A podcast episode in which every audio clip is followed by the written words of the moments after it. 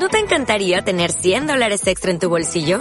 Haz que un experto bilingüe de TurboTax declare tus impuestos para el 31 de marzo y obtén 100 dólares de vuelta al instante. Porque no importa cuáles hayan sido tus logros del año pasado, TurboTax hace que cuenten. Obtén 100 dólares de vuelta y tus impuestos con 100% de precisión. Solo con Intuit TurboTax. Debes declarar para el 31 de marzo. Crédito solo aplicable al costo de la presentación federal con TurboTax Full Service. Oferta sujeta a cambios o cancelación en cualquier momento.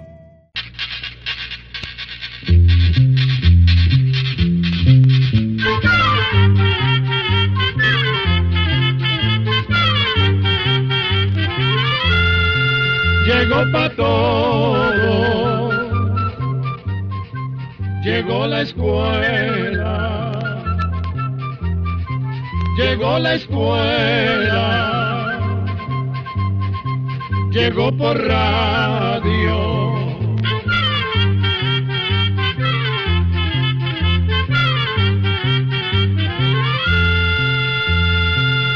Oigamos la respuesta. Es el programa que les trae a ustedes el Instituto Centroamericano de Extensión de la Cultura, ICQ.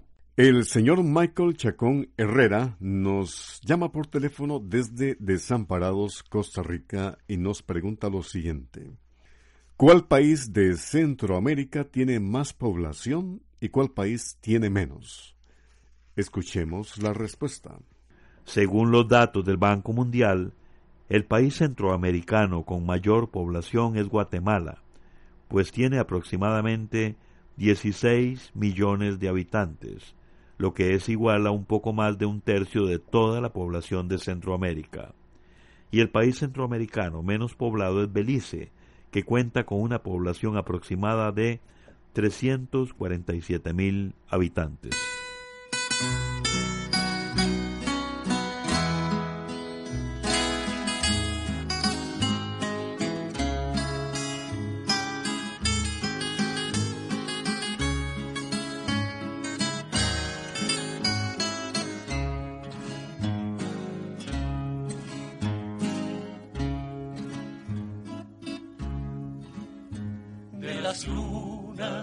La de octubre es más hermosa,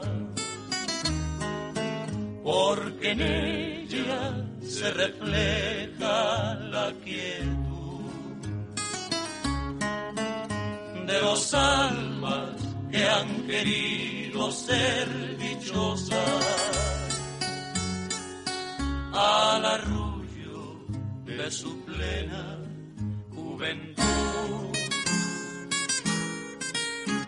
Corazón que ha sentido el calor de una linda mujer en las noches de octubre. Corazón que ha sabido sufrir y ha sabido querer, desafiando el dolor. Hoy que empieza la vida tan solo al pensar que tu amor se descubre, el castigo de ayer que me diste tan cruel parece que murió. Si me voy, no perturbes jamás la risueña ilusión de mis sueños dorados. Si me voy, nunca pienses jamás que es con único fin de estar lejos de ti. Viviré con la eterna pasión que sentí desde el día en que te vi desde el día en que soñé que serías para mí. Mi papá sembró semillas de maní o manías, pero dice que cuando mi abuelo sembraba, él enterraba la flor de la mata de maní. Como esto hace muchísimos años, él no sabe si así se sigue cosechando, pues las matas de papá ya tienen flor y no sabemos cómo se cosecharán. Esta consulta nos la hizo la señora Aneli Santos, quien nos ha enviado la pregunta por medio de un correo electrónico. Oigamos la respuesta. El maní es una legumbre, pues pertenece a la familia de las leguminosas. El maní es bastante curioso, pues es la única planta que forma sus vainas dentro del suelo. La mata de maní llega a medir como medio metro de alto. Las ramas principales dan lugar a nuevas ramas que van formando una cepa. El maní florea de un color amarillo, pero solo las primeras flores son fértiles. Después de fecundadas, las flores se marchitan y caen. Entonces el pie que las sostiene se alarga en forma de pullón y llega hasta el suelo para enterrarse unos centímetros y es así como empieza a formarse la bellota o vaina. El cultivo del maní se da en lugares con climas cálidos o calientes, eso sí con abundante agua y una tierra suave y fértil. Además deben evitarse los suelos rocosos, arcillosos, poco drenados o muy ácidos. Los mejores rendimientos en la siembra de maní se logran cuando se cultiva en tierras bajas desde el nivel del mar hasta unos 900 metros de altura. Se recomienda sembrar la planta de maní de julio a septiembre al comenzar el tiempo de lluvias. Si es posible conviene arar y rastrear el terreno al final del verano.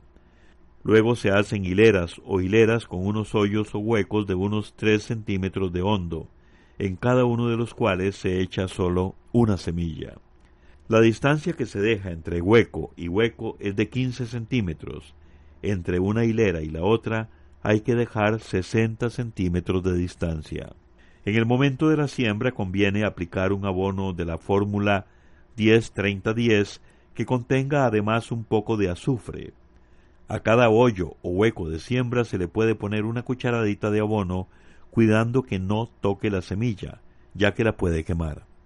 Por lo general se necesitan de cuatro a cinco quintales de fertilizante o abono por cada manzana.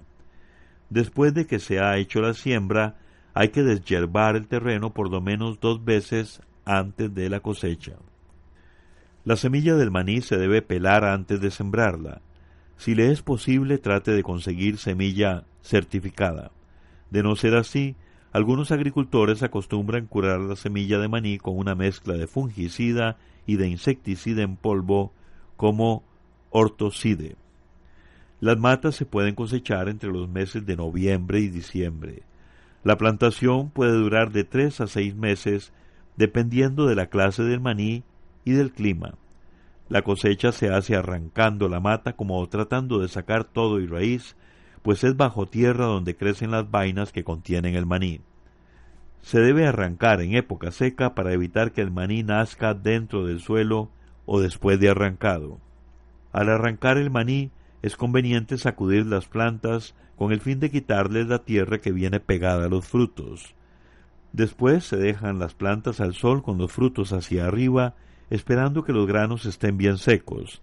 Las cápsulas o vainas del maní se separan aporreándolas al borde de un estañón para que las cápsulas vayan cayendo dentro del estañón. Por último, se limpian quitándoles la tierra que tengan. De esta manera el producto ya está listo para comerciarlo. Otra cosa importante es que en los últimos días de crecimiento conviene controlar las ratas y ratones que gustan mucho de este grano. Un estimable oyente nos llama por teléfono desde Desamparados, Costa Rica, y nos pregunta lo siguiente. ¿Cómo se puede evitar que el cemento se haga piedra? Resulta que compré unos sacos y los puse en un rincón en el piso de mi casa. Y los guardé un tiempo. Pero como estaba lloviendo, se me puso como piedra. Oigamos la respuesta. Es muy importante guardar los sacos de cemento en un lugar seco y bien ventilado. También conviene tapar los sacos con un plástico. Sin embargo, conviene usar el cemento lo más pronto posible. Es preferible no dejarlo más de dos meses guardado, ya que por más cuidados que se tengan, en países húmedos como los nuestros, el cemento siempre irá fraguando o endureciendo poco a poco. Por esa razón, en las construcciones a los sacos de cemento que tienen más de dos meses de estar almacenados hay que hacerles algunas pruebas para comprobar si todavía se pueden usar o no. De manera que lo conveniente es comprar el cemento en el momento en que se va a utilizar y no comprar más del necesario. Y si se va a guardar, seguir las recomendaciones que le hemos dicho y usarlo antes de los dos meses de comprado el cemento.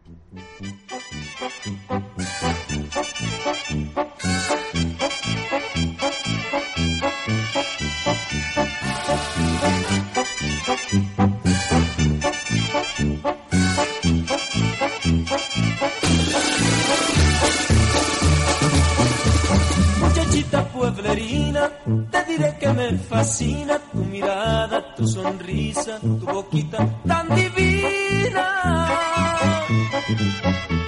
De mirarte la cintura y de pensar en tu hermosura se agiganta mi locura. Muchachita pueblerina, una potranquita fina, no supera ni siquiera la cadencia de tu paso.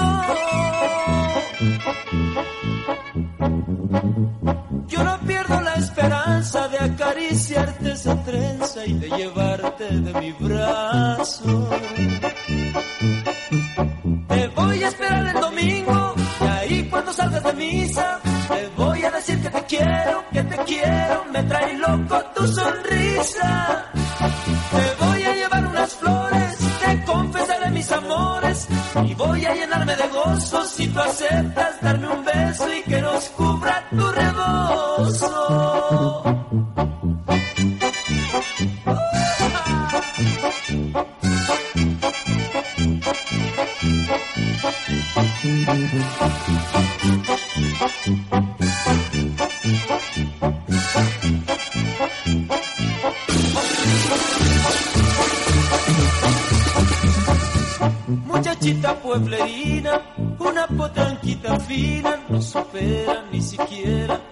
Cadencia de tu paso. Yo no pierdo la esperanza de acariciarte la trenza y de llevarte de mi brazo. Te voy a esperar el domingo y ahí cuando salgas de misa te voy a decir que te quiero, que te quiero, me trae loco tu sonrisa.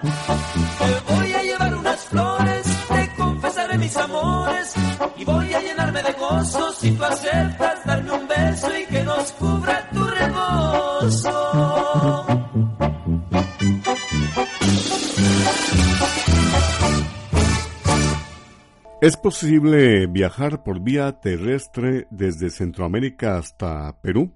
¿Es cierto que hay una nueva ruta que permite viajar sin interrupciones desde Centroamérica hasta Perú? La pregunta nos la envía el señor Ángel Guerrero, quien nos hizo llegar un correo electrónico desde El Salvador. Escuchemos la respuesta. Hasta el momento no se puede viajar por carretera seguido desde Centroamérica hasta América del Sur. Le explicaremos por qué. Hay una carretera que se llama Panamericana que permite viajar desde América del Norte pasando por Centroamérica hasta Panamá, pero al llegar al sur de Panamá, a la frontera con Colombia, que es el país de Sudamérica que limita con Panamá, a la Panamericana todavía le faltan 80 kilómetros de construcción. Esos 80 kilómetros que faltan por construir quedan en el llamado Tapón de Darién, que es una zona llena de pantanos, miles de riachuelos y de selva tupida, llena de serpientes. Si se pudiera pasar ese obstáculo del tapón de Darién y una vez en Colombia, sí se podría seguir viajando por la carretera panamericana hacia el sur, hasta llegar al Perú.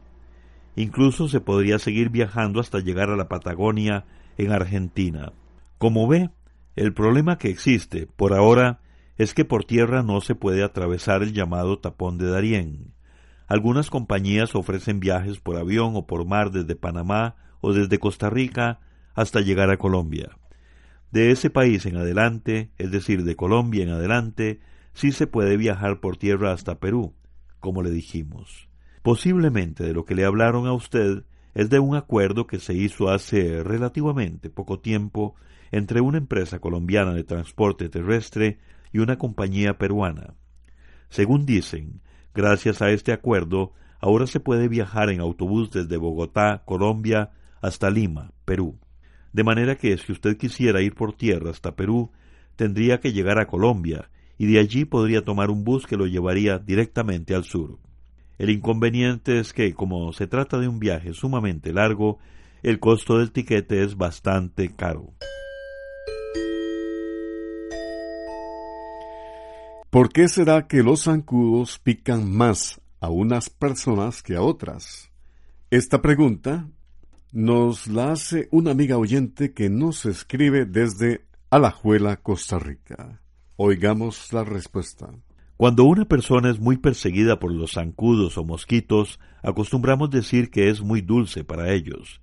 En realidad llama la atención porque, habiendo varias personas en una misma habitación, el zancudo pica a unas y a otras no. Los científicos que han estudiado este asunto han descubierto que hay varias cosas que pueden atraer a los zancudos o mosquitos. Entre estos factores están el anhídrido carbónico que botamos al respirar, así como el calor del cuerpo y ciertas sustancias propias del olor de cada persona. De esas sustancias, la que con más frecuencia atrae los mosquitos o zancudos es el ácido láctico. También se ha descubierto que el ácido láctico es el que más atrae a los mosquitos de la especie Aedes aegypti, que son los que transmiten los virus de la fiebre amarilla, el dengue, la chikungunya y el zika. Ahora bien, así como hay olores que atraen a los mosquitos, hay otros olores que los alejan. Entre los olores que son repelentes para estos insectos están los de ciertas plantas como la citronela, la salvia, la albahaca, el eucalipto, el comino, el tomillo, el clavo de olor, la lavanda y la canela. Por ejemplo, se puede hacer un repelente de albahaca o de lavanda poniendo dos cucharadas de la planta seca en dos tazas de agua hirviendo. Se deja reposar durante cuatro horas. Después se cuela y se echa el líquido en una botella con spray o atomizador. Quiero saber cómo se curan los frijoles, pues se están llenando de gorgojos. Es la consulta que nos hace la señora Nuria Rojas Campos, quien nos llama por teléfono desde la provincia de Alajuela, Costa Rica. Oigamos la respuesta. Entre las recomendaciones que se dan para evitar los gorgojos en los frijoles está el mantener poca humedad en la cosecha y limpiar bien el lugar donde se va a almacenar, destruyendo los restos de tallos y de hojas. También guardan los frijoles recolectados con basura sin aventar o bien limpios, pero con aceite vegetal que no permite que el gorgojo camine. Con este último consejo tome en cuenta que no es conveniente guardar por mucho tiempo la cosecha, porque el aceite toma cierto olor. Finalmente, si ya tiene la plaga de los gorgojos en una cantidad muy grande, puede utilizar un producto químico que contenga fosfuro de aluminio para combatirla. También conviene, al guardar los granos, echarles un insecticida especial. Puede ser el postoxin, que viene en pastillas, se echa una pastilla en el fondo del barril o tonel donde se van a guardar y se cubre con un pedazo de plástico. Encima se echan los granos y el barril o tonel se tapa. La pastilla suelta unos gases que matan los gorgojos, pero antes de usar esos granos se debe tener el cuidado de ventilarlos bien y de lavarlos muy bien antes de cocinar los frijoles. Por otra parte, una receta casera para evitar que el recipiente donde están los frijoles u otros granos en la cocina se llene de gorgojos, consiste en ponerle dentro unas hojas de laurel o ponerles unos cuantos clavos de olor.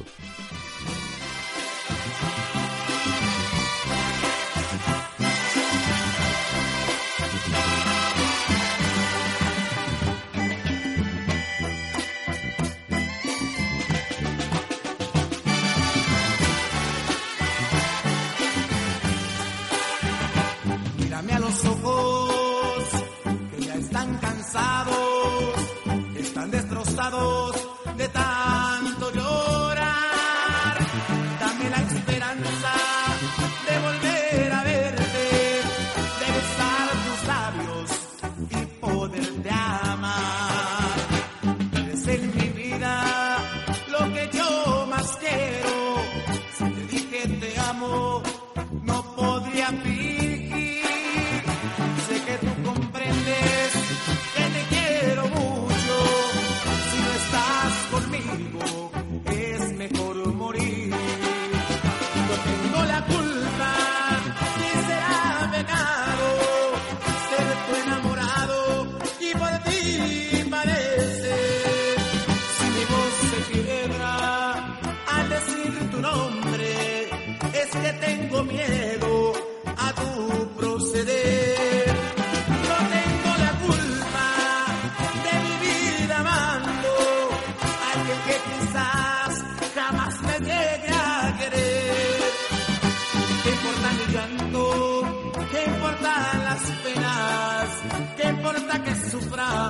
por una.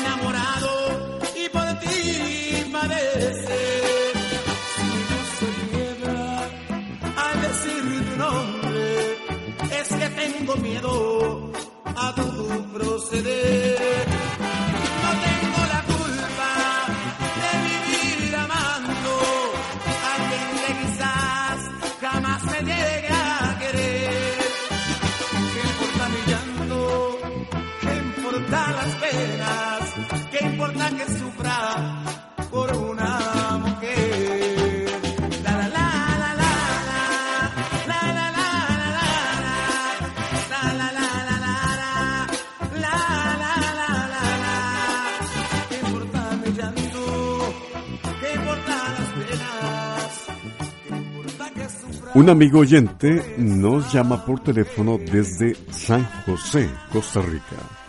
Nos preguntó lo siguiente. Quiero que me expliquen el poder regenerativo del hígado. ¿A qué se debe y por qué otros órganos no pueden regenerarse así? Oigamos la respuesta. Tal y como usted bien dice, el hígado tiene esa capacidad de regenerarse o de renovarse naturalmente. Es decir, que si se le corta un pedazo, esa parte vuelve a crecerle hasta quedar del tamaño que tenía anteriormente. Esa regeneración del hígado sucede gracias a unas células que hay en el hígado llamadas hepatocitos, que trabajan junto a ciertas hormonas y con otras sustancias que tienen que ver con el funcionamiento de este órgano. También hay otros órganos y partes del cuerpo que pueden regenerarse, aunque no con la rapidez y la extensión del hígado. Por ejemplo, la piel, los tejidos que cubren el estómago, la médula de los huesos, las uñas y el cabello. Le aclaramos que la capacidad de regeneración o renovación de un órgano tan importante como el hígado no es infinita, es decir, no es para siempre. Dependiendo de los daños que tenga, llega un momento en que el hígado ya no puede cumplir con sus funciones. Esto ocurre muy a menudo, por ejemplo, con la cirrosis, que se produce por beber licor y que mata muchas células del hígado. En esos casos la persona puede llegar a morir por su padecimiento o bien necesitar un trasplante de hígado para recuperar la salud. Programa D, Control 88. Así llegamos a un programa más de Oigamos la Respuesta. Pero le esperamos mañana, si Dios quiere, aquí por esta su emisora y a la misma hora. Mándenos sus preguntas al apartado 2948-1000 San José, Costa Rica. También nos puede llamar a los teléfonos 22 25 52 38 o 22 25 53 38 o mándenos un fax al 22 25 22 27. También le damos el correo electrónico isq.org.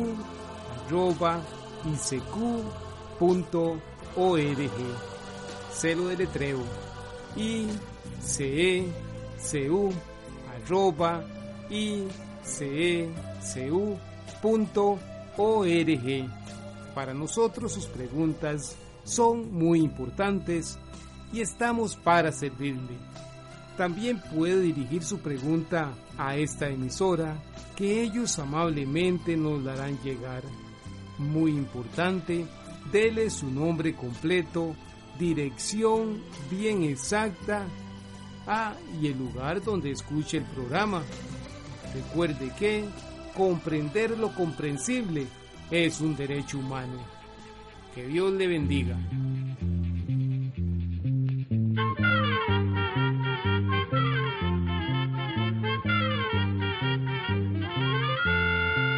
Llegó el momento de despedirnos. Se va a la escuela,